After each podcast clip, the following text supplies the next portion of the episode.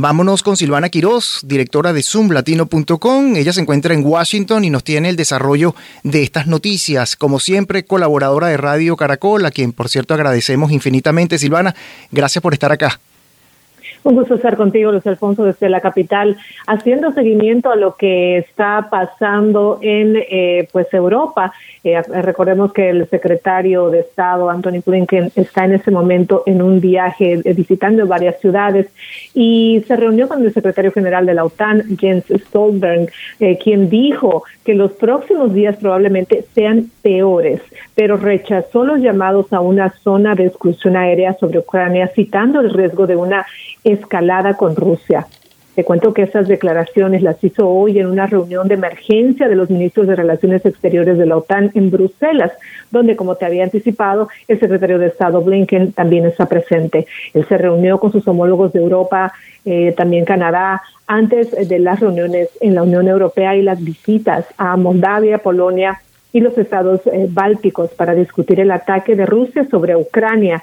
Te cuento que por su parte el presidente ucraniano eh, pues instó a los socios occidentales a implementar una zona de exclusión aérea sobre Ucrania, diciendo que solo ese paso podría garantizar que Rusia no bombardearía las instalaciones nucleares. Eh, pues eh, recordemos lo que pasó ayer en la bueno para nosotros ayer para ellos en, la madrugada casi el bombardeo a esta planta nuclear una de las más grandes no de Europa que puso a, todos en alerta sin embargo eh, hasta este momento pues están pidiendo eh, que se tomen eh, más previsiones ante estas estos ataques que no solamente están llegando a estos lugares que son importantes como la planta nuclear, sino también, déjame contarte que tres escuelas han sido bombardeadas, una de ellas quedó con un enorme agujero en el costado del edificio, se han visto en las imágenes que publican en las redes sociales que varios cohetes caen sobre zonas eh, donde hay departamentos, edificios, no de infraestructura civil, como le dicen, tiendas, hospitales, eh, bloques de apartamentos e iglesias. Eh, la mayoría de los ataques tuvieron lugar en parte del noreste, de, en Kharkiv, la zona residencial. te cuento que esto ha ocurrido en las últimas horas y el presidente de Ucrania nuevamente se ha referido al, al bombardeo como implacable, no y dice por parte de Rusia y dice que ellos están incluso utilizando artillería que no está permitida ante los acuerdos. Así que eh, eh, estamos todavía viendo cuál va a ser la respuesta. Las reuniones continúan. el presidente también de Ucrania ha pedido, eh, ha hecho un pedido de tener una reunión personal con Vladimir Putin. Él ha dicho que quisiera tener una comunicación más directa. Recordemos que la mesa de negociación se ha hecho entre ambas partes, eh, eh, eh, no desde hace varios días, pero no se está llegando a, muchos acuerdos, más que el corredor para, para las personas que están evacuando, están escapando de estos ataques.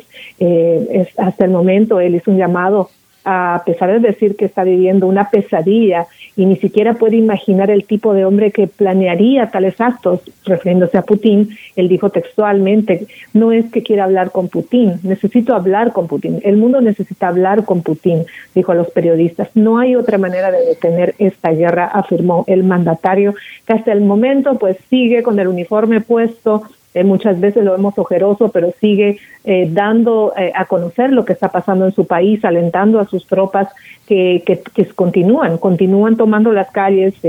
vemos personas civiles, vemos también gente que se está uniendo a estas tropas de otros países, ¿no? Que también está llegando para pelear con los ucranianos. Luis Alfonso. Así es, Silvana, y por fortuna este ataque eh, contra esta central, central nuclear en Ucrania, eh, que como tú lo acabas también de explicar, la más grande en Europa, eh, por suerte no se produjeron escapes radioactivos, porque esa era justamente la preocupación. La propia Agencia de Energía Atómica así lo afirmó, pero esto ha sido una, una amenaza tremenda, Silvana, y la preocupación, la alarma es a nivel mundial, ¿no? Porque si son capaces de bombardear, así sea eh, diríamos, a, tan poca distancia, ¿no?